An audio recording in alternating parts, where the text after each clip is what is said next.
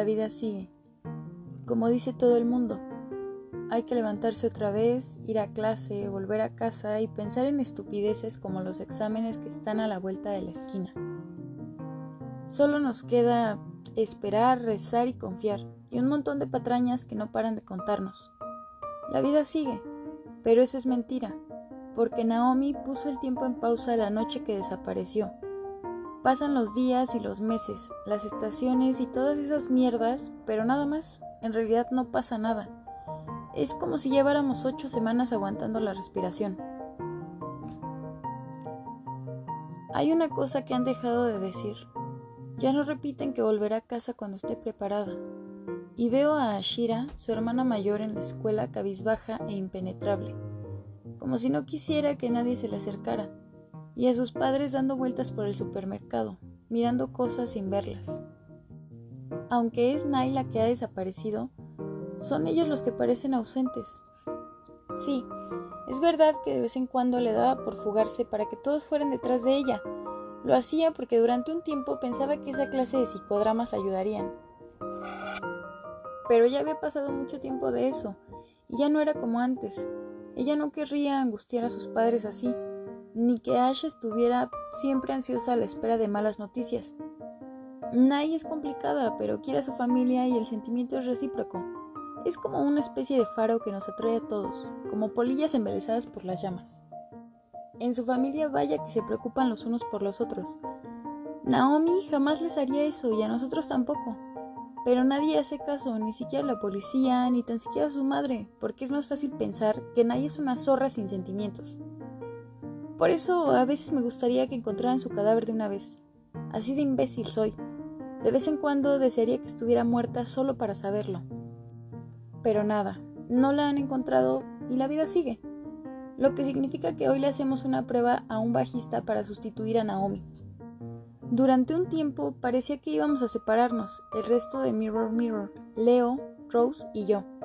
Nos vimos un día para ensayar y empezamos a preguntarnos si no sería mejor dejarlo, y hasta coincidimos en qué era lo que habría hecho ella. Pero luego nos quedamos los tres plantados sin movernos, sin recoger, y supimos sin que hiciera falta decirlo que no podíamos renunciar al grupo. Separarnos significaría dejar atrás lo mejor que teníamos en nuestras vidas y sería como olvidarla a ella para siempre. Naomi fundó el grupo, o al menos fue lo que transformó de una mierda de ejercicio de clase en algo real, importante incluso. Gracias a ella, los demás encontramos una vocación, porque a ella se le daba genial tocar. Era una bajista estupenda, pero increíblemente buena, todo el mundo se volvía loco al oírla tocar. Además, sabía componer unas canciones alucinantes. A mí no se me da del todo mal, y cuando tocaba con ella sonábamos como profesionales. Pero Night tiene algo, esa cualidad especial de tomar un tema aburrido y gris y volverlo único y brillante. Antes de Mirror Mirror no sabía que tuviera ese superpoder, pero ahora sí, porque se lo dijimos, y cuando más se lo repetíamos, mejor tocaba. Cuando tienes un superpoder así, no tienes por qué huir. El día que estuvimos a punto de separarnos, vino al salón de ensayo el señor Smith, nuestro profe de música. Fue durante las vacaciones de verano y prácticamente teníamos la escuela para nosotros gracias a él. Nos había dado permiso y se pasó las vacaciones sentado leyendo el periódico mientras discutíamos y tocábamos. Pero esa vez entró y esperó a que dejáramos de hablar y lo miráramos. Entonces me di cuenta de lo cambiado que estaba. El señor Smith es una de esas personas arrolladoras, pero no solo porque sea alto y esté fuerte como si hiciera pesas y todo. También es por su personalidad. Le gusta la vida, le caemos bien nosotros sus alumnos y eso no es muy común con él. Te dan ganas de hacer cosas, te anima a aprender y todo se debe a esa energía que no suele verse a menudo en los adultos. Es como si todo le importara de verdad. Sin embargo, ese día parecía desalentado, como si su carácter y las buenas vibras que siempre transmitía se hubieran evaporado. Resultaba aterrador verlo así, porque siempre se mostraba muy entero. Además me conmovió de un modo que no puedo explicar. Hizo que me cayera aún mejor. Significaba mucho que se preocupara tanto por la desaparición de Night, que le importara de verdad. aparte de su familia y de nosotros, parecía ser una de las pocas personas que se preocupaba por ella.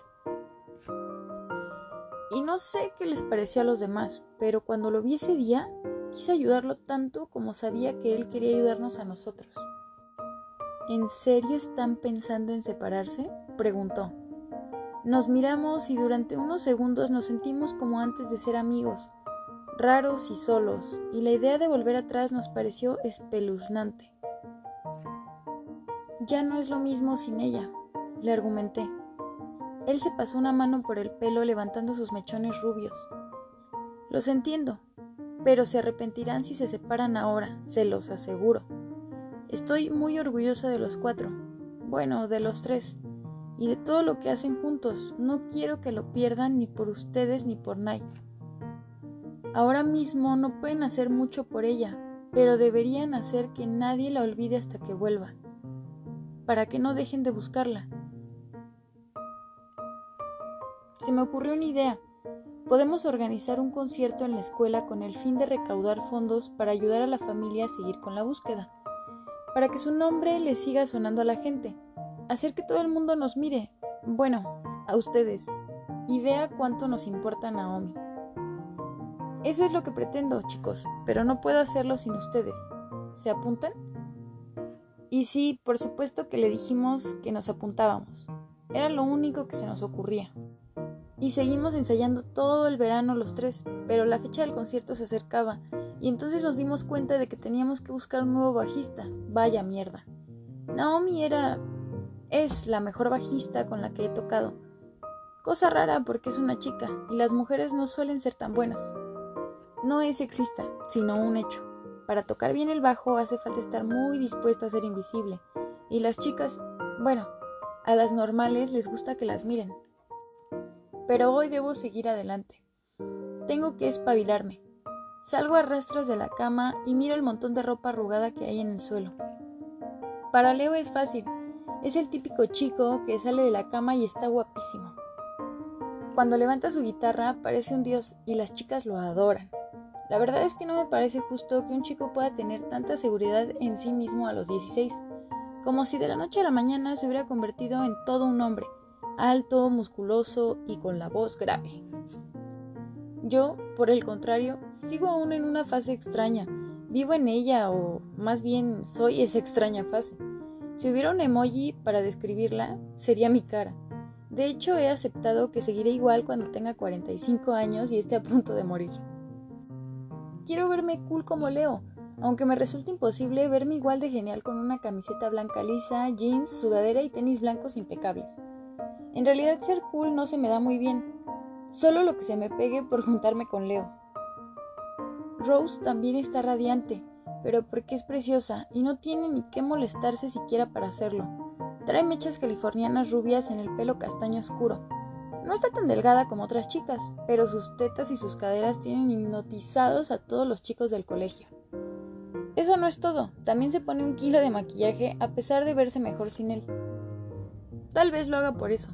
Se peina hacia atrás y se hace agujeros en las medias a propósito.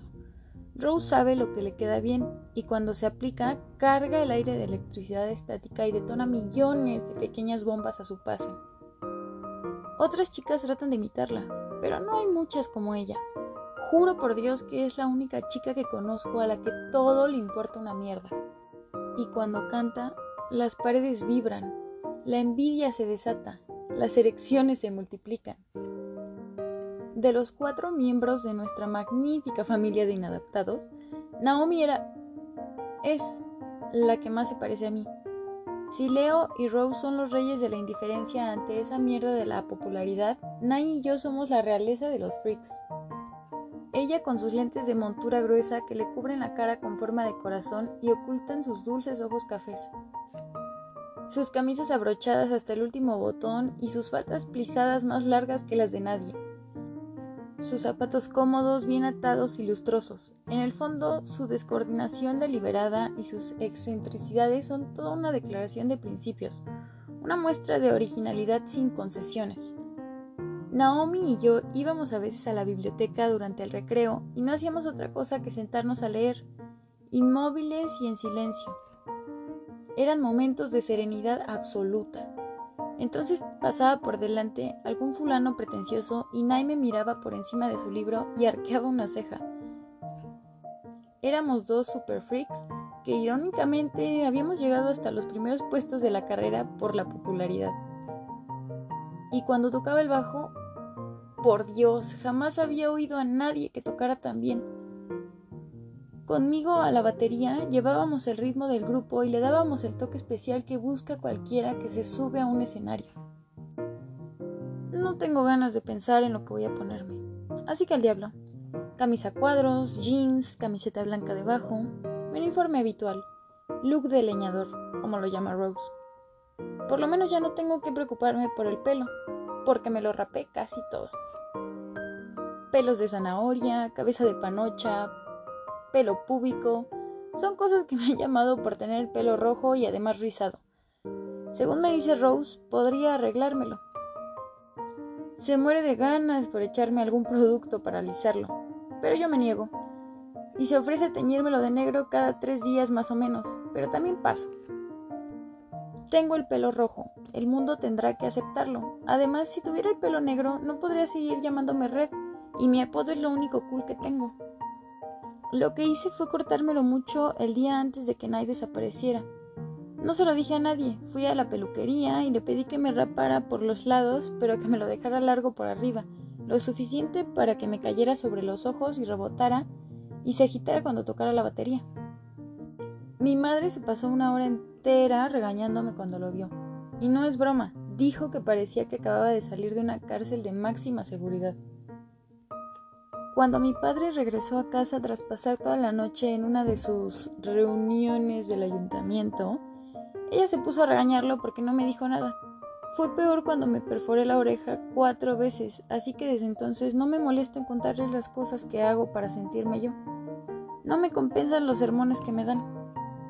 Ya me había dado cuenta hacía mucho tiempo de que mis padres no me iban a salvar, curar ni ayudar, están los dos tan absortos en su propia autodestrucción que mi hermanita Grace y yo somos poco más que daños colaterales. Lo creas o no, una vez que fui consciente de eso, mi vida se volvió mucho más sencilla. Claro que me cuesta obviar que mi madre me odia y mi padre es un cerdo, pero lo intento con todas mis fuerzas.